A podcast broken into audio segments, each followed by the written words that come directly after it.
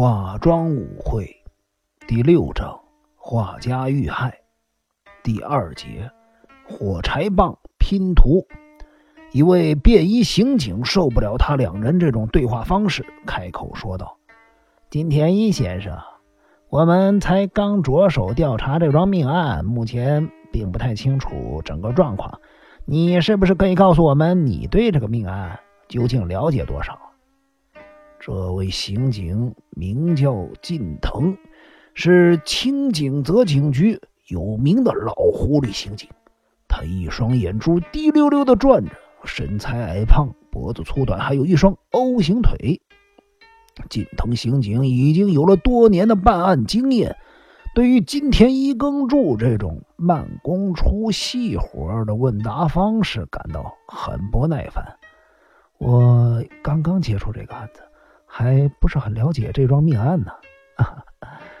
呃，既然这样，我们就不要浪费时间讨论一些不着边际的问题了。待会儿救护车来了，尸体就要抬走。近藤的话还没说完，远处已经传来了救护车的鸣笛声。哦，已经来了。抱歉，我们是不是该把尸体抬起来了啊？哎，古川，古川刑警看起来相当的年轻，大约才二十五六岁。他一直以怪异的眼神看着金田一耕助，仿佛见到了异类似的。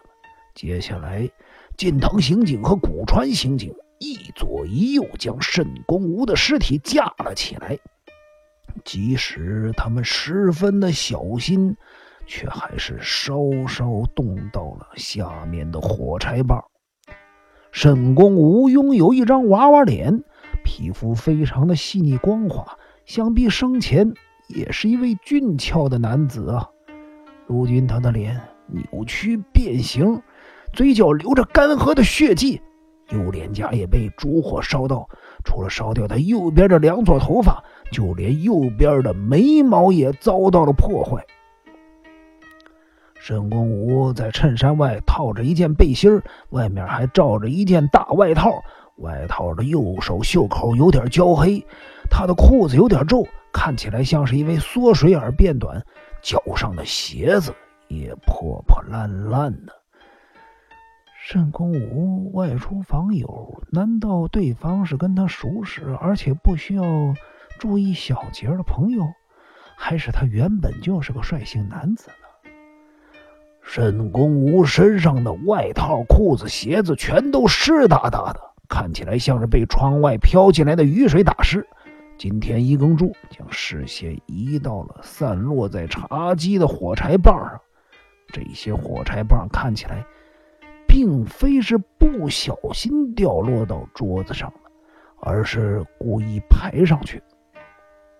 当火柴棒还在尸体下方的时候，金田一耕助就已经注意到了这一点。茶几上总共有二十一根火柴棒，红色头的有七根，绿色头的有十四根，其中红色头的火柴棒。有四根被折成了一半，其余三根是完好的。绿色头的火柴棒被折成一半的有七根，完好的有七根。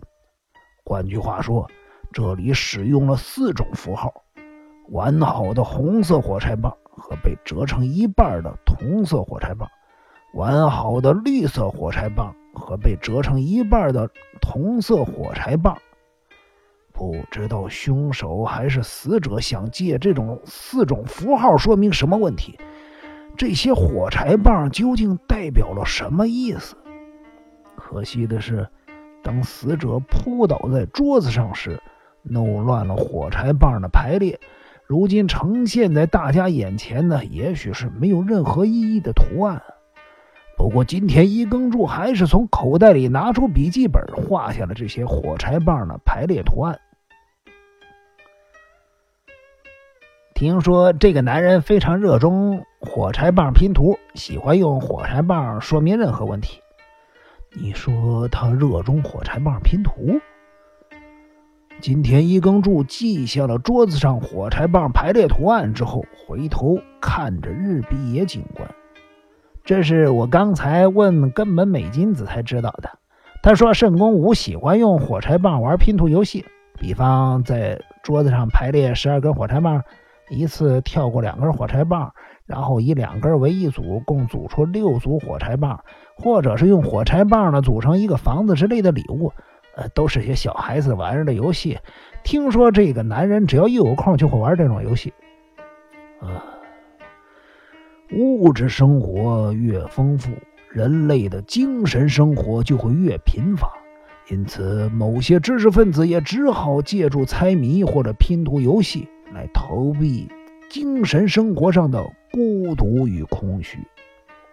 沈公武之所以这么热衷于火柴棒拼图的游戏，是否表示他的精神生活非常苦闷呢？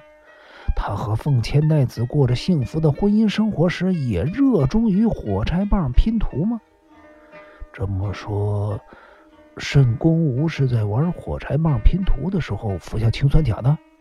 不，呃，事情不是这样的。日比野警官轻轻的咬了下嘴唇，然后说道：“这也是从根本美金子那儿听到的。”有些人习惯在说事情的时候用些小道具帮助对方了解自己想说的事儿。呃，我自己也经常这么做。对不起啊。然后呢？被害人每次在说明事情的时候都有使用火柴棒的习惯。原来如此。昨天晚上圣公武只是自娱自乐的单纯玩游戏，还是想跟对方说明什么事情呢？日比野警官语气僵硬的说：“当然是后者。”昨晚上，慎公武和凶手在一起啊！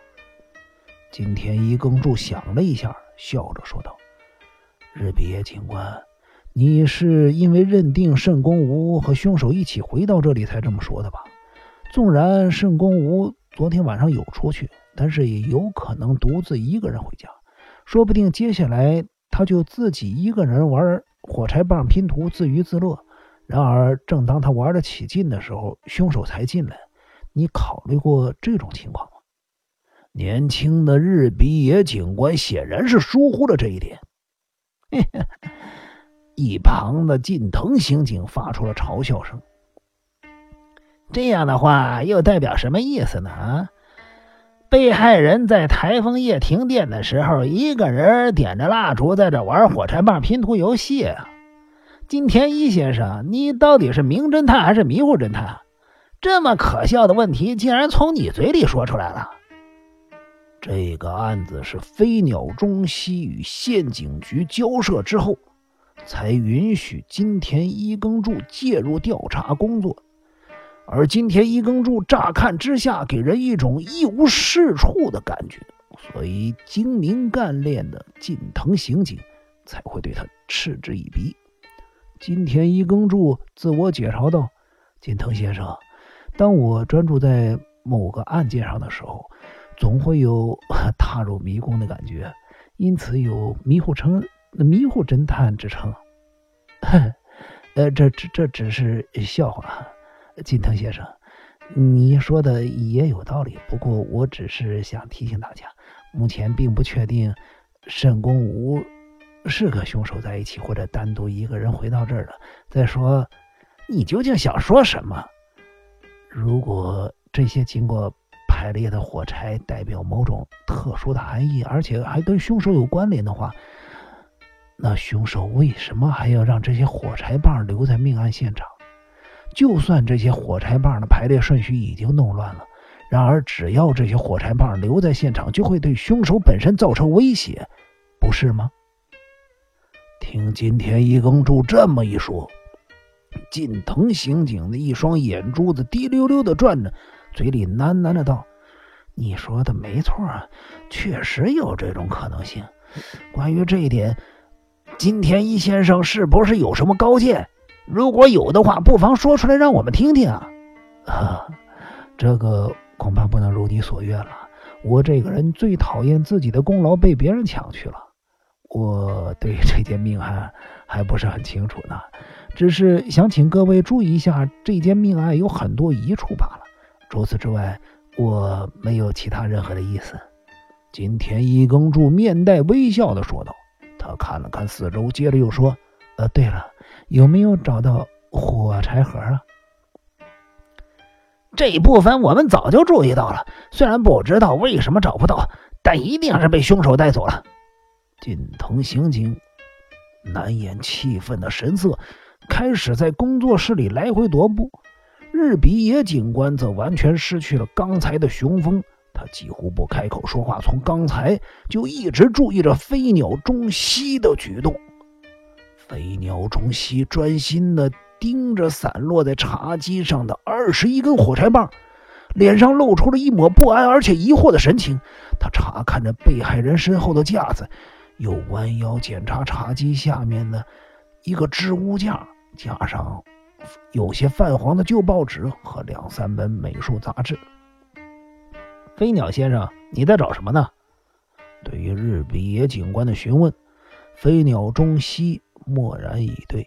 他专注着看着散在茶几上的火柴棒，同时把手伸进开襟衬衫的口袋里，取出了一个小笔记本和附有红蓝两色的自动铅笔，将茶几上的火柴棒图案记在笔记本里。飞鸟先生，你是不是对这些火柴棒的排列图形有什么别的看法？日比野警官看着飞鸟中西，还是不回答他，不禁涨红了脸。飞鸟先生，如果你知道这些火柴棒代表什么意思，请你告诉我们。隐藏事实不说，只会延误破案的时机。你是不是知道这些排列？当飞鸟中西记下了火柴棒的排列图形之后，便将笔记本和自动铅笔收进口袋中，一言不发地退到了工作室的角落。这时候，三名救护人员走进了工作室。这具尸体，呃，可以把他抬出去了。日比野警官已经气得说不出话来，所以近藤刑警代为处理这件事情。当救护人员把慎公吾的尸体从藤椅上抬起来的时候，金田一耕助大叫了一声，随即跑过去：“啊，等等一等！”只看见慎公吾身上淡卡其色的外套靠近臀部的地方。沾到了一些茶褐色的东西，金田一耕助仔细一瞧，发现那是飞蛾翅膀上的磷粉和少数的体液。日比野警官，你看看这个。日比野警官靠了过来，动作不自然，那是因为他还在生气的缘故。是飞蛾吗？他的声音有些沙哑，大概也是怒气未消造成的。嗯，大概他正好坐在飞蛾上面，因此身上才会沾些磷粉和体液。日比野警官看向藤椅，但是并没有在上面发现任何飞蛾的尸体，就连工作室里也没有死飞蛾的踪影。啊，好吧，先把这件外套脱下来，脱的时候小心点。我们要把这些磷粉送去鉴定。警方。急着把慎公吴的尸体从这片水乡泽国送出去解剖。